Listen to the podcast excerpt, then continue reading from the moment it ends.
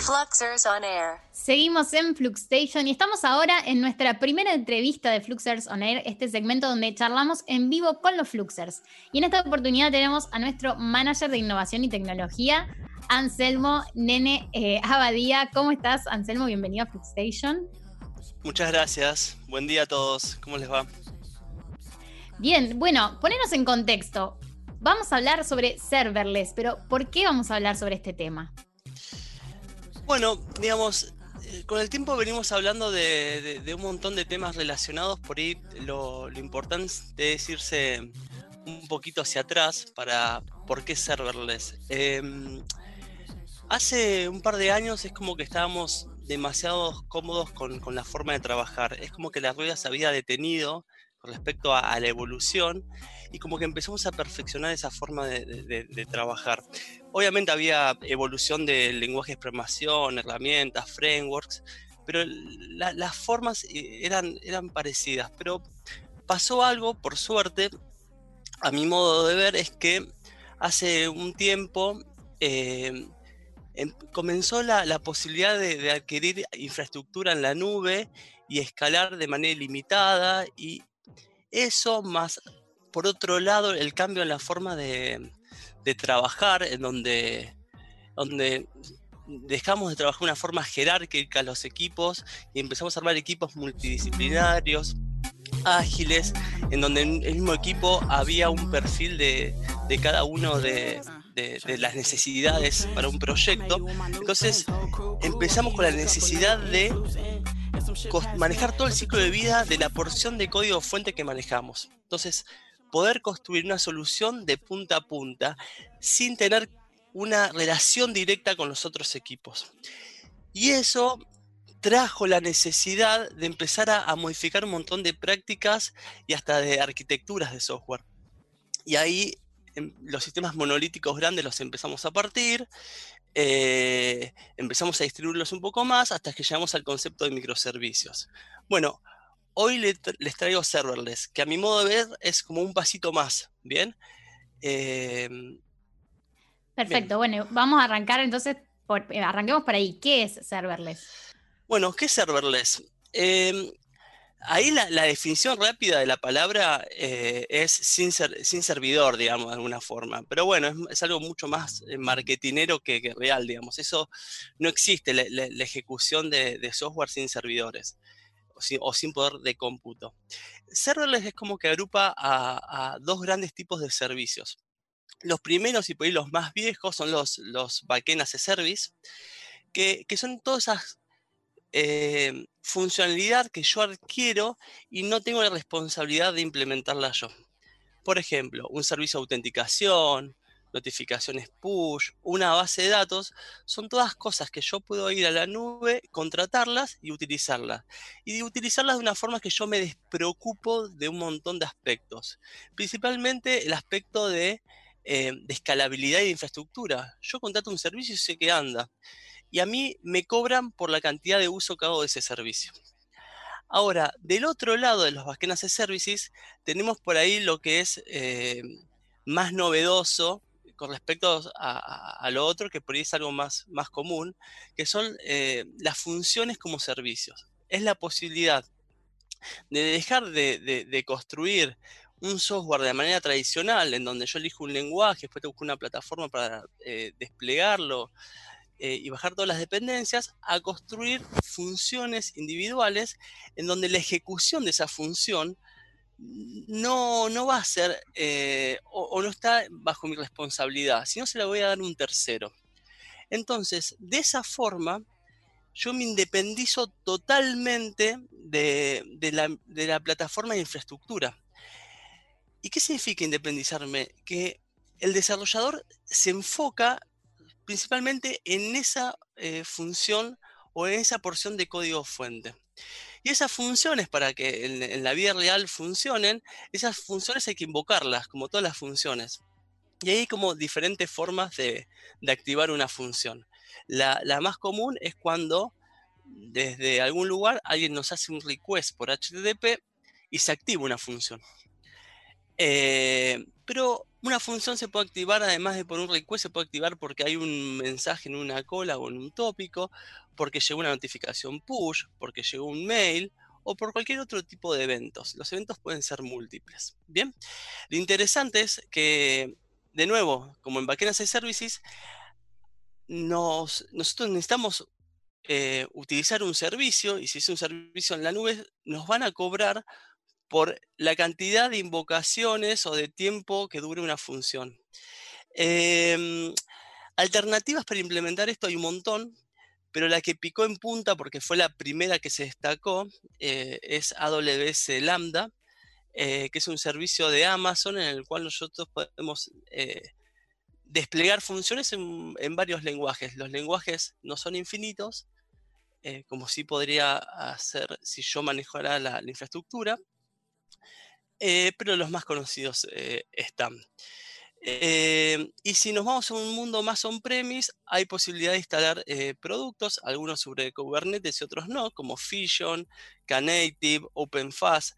Em, hay muchos. Pero bueno, em, Bien. La, idea es, es, Sí, dale, perdóname. No, no, respecto de todo esto que venís comentando, la pregunta también sería si cualquiera que viene desarrollando aplicaciones de la forma eh, tradicional podría empezar a desarrollarlas ahora de esta manera, con ser, en serverless? Buena pregunta. Em, acá hay, como, la, respuesta rápida es sí y no. Sí es porque eh, el desarrollador, todos los skills que tiene sobre su lenguaje de programación, los puedes volcar en una función de serverless. Eso, eh, eso a partir. Pero sí, hay una, cuestión de cómo desarrollar una aplicación en serverless. No es lo mismo el, mindset eh, para construir una aplicación monolítica, o vamos a llamarla tradicional, que construirla en serverless. ¿Por qué? Bueno, tranquilamente podemos agarrar una aplicación, cortar todas sus funciones y mandarlas, pero no es lo ideal. ¿Por qué? Porque nosotros lo que buscamos con serverless principalmente es bajar costos y escalar muy fácilmente indefinidamente. Si tenemos un pico de demanda de aplicación, deberíamos poder escalar. Entonces, las arquitecturas que, se utilizan principalmente para hacerlo son las arquitecturas orientadas a eventos. Entonces, si, el desarrollador ya tiene esos conceptos porque estuvo programando microservicios y con eventos, el pasaje a serverless le va a ser natural. Ahora, si no tiene adquirido eso, es necesario de, entender por qué eh, hay que usar eventos, cómo eso nos deja escalar y cómo manejar situaciones más complejas como son transacciones en un sistema manejado eh, con eventos. Entonces, desde una arquitectura que es event, driven, nos vamos a una arquitectura que es event sourcing. empieza a cambiar un par de cosas. Eh, pero viene, viene, viene eh, por ahí. Bien, o sea que hay que prepararse. La respuesta sería sí se puede, pero hay que estar preparados. Hay que estar preparado eh, y hay que entender también eh, cuándo usar un tipo de herramienta y cuándo usar otro tipo de herramienta, como en todo, como en todo sistema. Y sobre eso, ¿cuáles decís vos que son las ventajas o en qué contexto, cuándo deberíamos elegir serverless? Bien. Em, ¿Cuándo deberíamos elegir? Lo que tiene la tecnología de hacerle es, el time to market, digamos, ¿no? Cuando uno eh, eh, eh, empieza a leer y a utilizar, lo primero que nos venden es es más rápido salir a, producción o es más rápido hacer una prueba. Si uno conoce la tecnología, sí. La respuesta es definitivamente sí. ¿Cuándo debemos usar serverless? Eh, hay, como muchas, muchas cuestiones, digamos. Em, primero, cuando tenemos una solución que necesitamos que escale y, que escale bien, digamos, ¿no? Entonces, hacer una aplicación que tenga auto-scaling manejada por, por nosotros, si no tenemos esos skills, es muy difícil hacer. Si uno, por ejemplo, usa Kubernetes, tiene que entender Kubernetes, tiene que entender el provider de infraestructura que está por debajo, tiene que saber cómo autoprovisionarse de eso, tiene que entender de costos. Los costos son muy importantes en serverless, porque es una solución que a priori es más barata, eh, porque uno se desliga de un montón de cosas, pero si uno usa demasiado esas funciones, tal vez el costo sea mayor que haber desarrollado un microservicios y desplegarlo en una infraestructura en la nube. Bien, eh, lo que tiene serverless es que si uno quisiera hacer una prueba de concepto de algo o, tener disponible eh, algún tipo de endpoint en la nube para hacer algo, es muy sencillo de desarrollar eh, y subir eso. Y, nos olvidamos totalmente de, lo que está pasando por, por, atrás.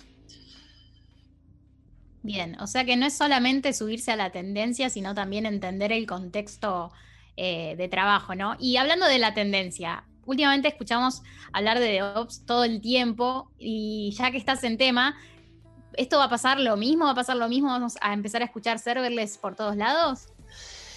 Mira, eh, yo creo que ya estamos escuchando de alguna forma como escuchamos eh, Cloud, Cloud Native, empezamos a escuchar de, AWS mucho, se está escuchando mucho de serverless. Eh, y acá hay una relación directa eh, también con, el trabajo de, o de la disciplina de DevOps hasta de las personas que hacen DevOps.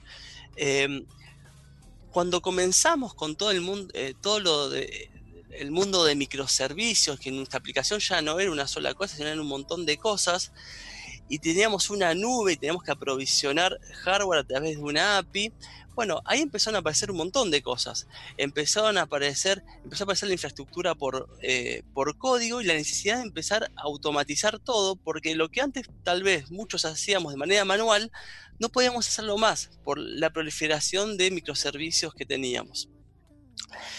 Con el, tema de serverless lo que pasa es que nos dicen, mirá, yo estoy tercerizando todo el, el, escalado y la administración de la infraestructura perfecto. A, priori podemos decir, eh, ya no necesito DevOps. No, yo creo que seguimos necesitando DevOps. Empieza a aparecer un término que se llama NoOps, que eso sí lo vamos a empezar a escuchar. ¿Por qué? Porque hay un montón de actividades que, empezamos a tercerizar, pero hay otras que siguen estando. los esquemas de branching lo vamos a necesitar teniendo, el código hay que seguir versionándolo. Eh, funcionalmente tenemos que seguir monitoreando a ver qué pasa con nuestra aplicación.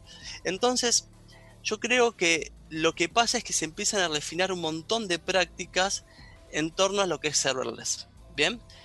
Y después lo que existe con respecto a esto son los esquemas mixtos, digamos. No toda una arquitectura tiene que ser 100% serverless y 100% microservicios. Yo puedo implementar algunos microservicios y cierta funcionalidad la puedo implementar eh, con serverless. Tal vez porque necesito salir antes o por ahí porque veo que cierto código es, es más fácil implementarlo con serverless que implementar un microservicio. Espectacular. Bueno, muy, muy claro, eh, muy completo también, Anselmo. Así que muchas gracias por compartirnos esto en el aire de Fluxstation. Este es tu momento para mandar un saludo, pedir un tema. Quiero mandarle un saludo a todos mis amigos de la secundaria. Eh, que seguramente me vayan a escuchar porque esto sale en Instagram y en todos lados. y obviamente a, todos los Fluxers y a ustedes. Buenísimo, ya están disparados al aire esos saludos. Muchas gracias, Anselmo, por, por estar con nosotros. Seguimos con más Fluxstation.